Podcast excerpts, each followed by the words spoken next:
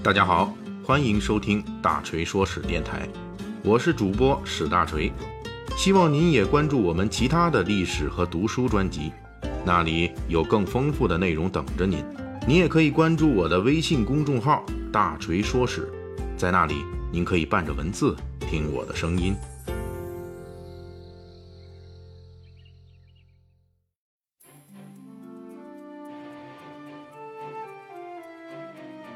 大锤在上一回《三国演义》细节解密中为大家解读了刘关张三人桃园结义之后得到商人天使投资的前因后果。刘关张三人得了赞助，就拿去招兵买马，然后就有了黄巾军两位将领程远志、邓茂带兵特地前来下乡送人头，与刘备等人招募的人马在涿郡、大兴山爆发战斗。程远志、邓茂二人分别为关羽、张飞所斩杀，成为关羽、张飞初次战斗的献祭。这次大青山之战在《三国演义》中作为关羽、张飞的初次战斗，本身情节非常简单。与关羽、张飞二人的决斗过程中，黄巾军将领程远志、邓茂都是没有经过什么抵抗，甚至连一回合都没撑住，就被关张二人斩杀。远不如日后关羽温酒斩华雄的快捷刺激，三英战吕布的轰轰烈烈。但是大锤认为，大兴山之战却是小说《三国演义》中非常重要的一次战斗，因为它一举奠定了《三国演义》整部小说的武将战斗模式：武将单挑决胜。按照小说《三国演义》的说法。大兴山之战是刘关张带着五百民兵与程远志、邓茂带领的五万黄巾军之间的大战。仅仅是因为关张二人开战就秒杀了带兵的程邓二人，战斗就以五百民兵大破五万黄巾军告终。在双方一比一百的众寡悬殊之下，关张二人通过砍死对方带头大哥，轻松拿下战斗。大兴山俨然成了《三国演义》中的温泉关。五百民兵就是三百斯巴达勇士的化身。大兴山出战奠定了这种通过武将开局单挑来决定全场战斗胜负的模式，正式开启了《三国演义》的武将阵前单挑传奇。值得注意的是，在《三国演义》的雏形元代话本《三国志平话》中，也记载了刘关张桃园结义后与黄巾军的出战。这个出战与关张二人。砍瓜切菜击破程远之、邓茂的《三国演义》大兴山之战完全不一样。《三国志平话》中描述的刘关张第一次战斗，是黄巾军张表部率二十万之众驻守兖州之外三十里的杏林庄，被张飞单枪匹马闯入杏林庄强行招安，招安不成，双方动手，张飞一人一马抡起丈八蛇矛，如大风车一般。张表当时手下五百人与张飞交战，都靠近不得，被张飞轻松突围而出。此时，刘备在庄外以三千民兵分成六队来突击黄巾军，呼应张飞。里应外合之下，张表的二十万黄巾军抵挡不住，败退回兖州。而且，《三国志平话》中记载的第一次单挑战斗，并不是关羽、张飞出马，而是刘备手持双股剑与黄巾军将领张表交战。而且双方的胜败也没有由这次单挑来决定。应该说，从我国古代对战争的历史记录来考察，《三国志平话》《三国演义》都对古代战争模式有很大的加工成分。相比之下，《三国志平话》对张飞进攻杏林庄和随后的兖州之战的描写，还算是稍稍更符合历史真实一些。张飞在《三国志平话》里两次冲阵行为，都不是针对敌方武将的单挑。而是利用骑兵的优势进行冲击，扰乱敌人。这种以精锐骑兵和强力武将组成精锐突击部队，快速突击敌方要害部位的攻击方法，有点类似于现代战争的斩首行动。这种战法在春秋战国时期以步兵和车战为主的战斗中还没有彻底成型。随着战国之后，中原大量使用骑兵作战，才具备实施的基本条件。到了汉代。这种骑兵冲阵的方式，继承了战国以来的陷阵之势的传统。先秦时代的陷阵之势，因为没有马匹，往往是一去不复回的敢死队。当有了马匹升级为骑兵之后，陷阵之势的攻击频率和生还几率都增加了，从而进化成了冲击敌方阵营的冲阵骑兵。《史记》记载，西汉景帝平定七国之乱期间，中央军一方的猛将灌夫，身披重甲，手持长戟，带着十几个骑奴，直冲叛军阵营指挥部，一路杀伤数十人，最终无法突破吴军的重点防御，又冲回己方阵营。此时，这支小小的骑兵冲阵队伍只活下来灌夫一个人，而且灌夫自己身上也受伤多达十多处。虽然斩首行动没成功，但是灌夫仍旧因为这样的勇武而名扬天下。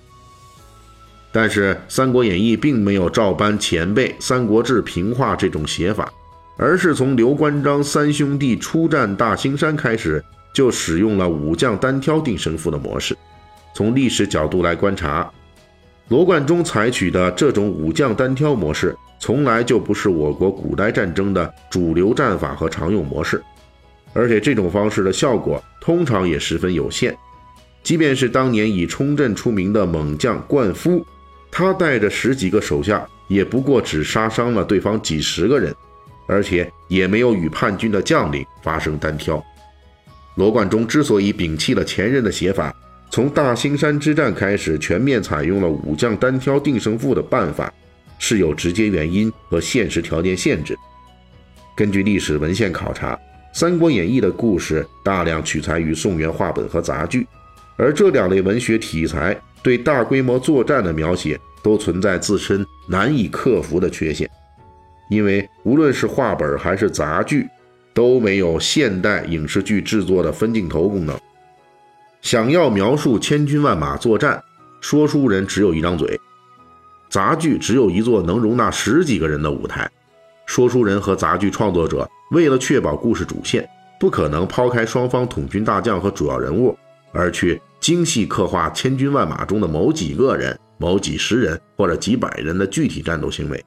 比如张三是如何被杀的，李四是如何逃命的，王五是如何连杀敌兵好几个的。这种具体小人物的细节描写，首先就不是说书人的强项，而且要让几百人上阵打仗各有不同。那时候的说书艺人和杂剧作者可没有如今武术指导的功底和资料，也很少有亲自上阵经历战争的经验，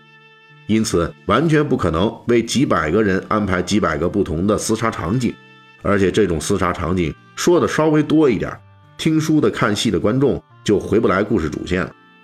因此，即便是对万人作战有所描述，也不过是两军混战、血流成河等等几个字，一笔就带过了。至于舞台表演更是如此，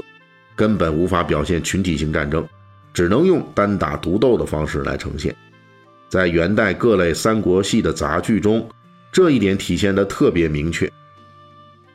比如元代杂剧描写诸葛亮火烧博望坡，伏击夏侯惇十万大军，最后就是赵云和夏侯惇单挑，来表现两军的战斗，同时通过通信小兵的旁白来叙述十万大军被火烧和战败的场面。如果看元杂剧这一段小兵的旁白内容，跟元末明初成书的《三国演义》对火烧博望坡的描写已经很接近了。也正是宋元话本和杂剧对三国战争戏的这种处理，很大程度上影响了后世成书的《三国演义》，最终选择了戏剧化的武将单挑。当然，这种武将单挑还有很多额外的好处，比如特别有利于武将个人形象的塑造。从此以后，《三国演义》塑造的魏、蜀、吴各个方面的这个单挑好汉，就为后世读者们津津乐道了。而且更有利于说书人对戏剧《三国演义》的传播。观众们从前经过宋元话本和元杂剧的熏陶，对这类武将单挑接受起来也更容易。这些优点，罗贯中在文学化三国故事的时候，估计是有所考虑的。当然，这种武将单挑定胜负模式也有很大的自身 bug，那就是历史上的三国战役很多并非是由武将武力值高低决定的，否则。拥有关羽、张飞的刘备，早就把曹操、孙权打得落花流水，一统天下了。而《三国演义》小说既然号称真实三国的演绎，也必须尊重真实历史的大致走向。因此，在大青山出战之后，罗贯中马上就为这种武将单挑定胜负模式存在的 bug 打上了补丁。这就是随后的青州救援战。刘备统帅五千人马与黄巾军交战，书中专门交代，双方分兵混战之下，刘备军因为人少而败退。如果按照之前大兴山之战中刘备和关羽、张飞帮助下可以一比一百的取胜，那么这一次青州救援战，刘备五万人起码面对五十万人的黄巾军可以保持不败。而书中描述的这次黄巾军显然没有这么多人。因为到了书中描写的下一次更大规模的广宗之战时，张角带领的黄巾军主力也只有十五万人。通过这次青州救援战的初次失利，罗贯中成功让武将单挑决胜负有了一些限制条件，比如众寡悬殊等等。从此之后，罗贯中就可以根据历史事实，想让武将单挑决定战局的时候，就能让他们单挑。想让武将单挑也不好使的时候，就能让他们武艺再高也不好使。之所以《三国演义》出现了大量的武将单挑情节，除了罗贯中写作《三国演义》时必须映照现实中宋元话本和杂剧的影响之外，其实还有一些历史因素在起作用。到底是哪些历史因素呢？大锤将在下一期的《三国细节解密》详解武将单挑下集中为。列位读者、听友，继续讲述。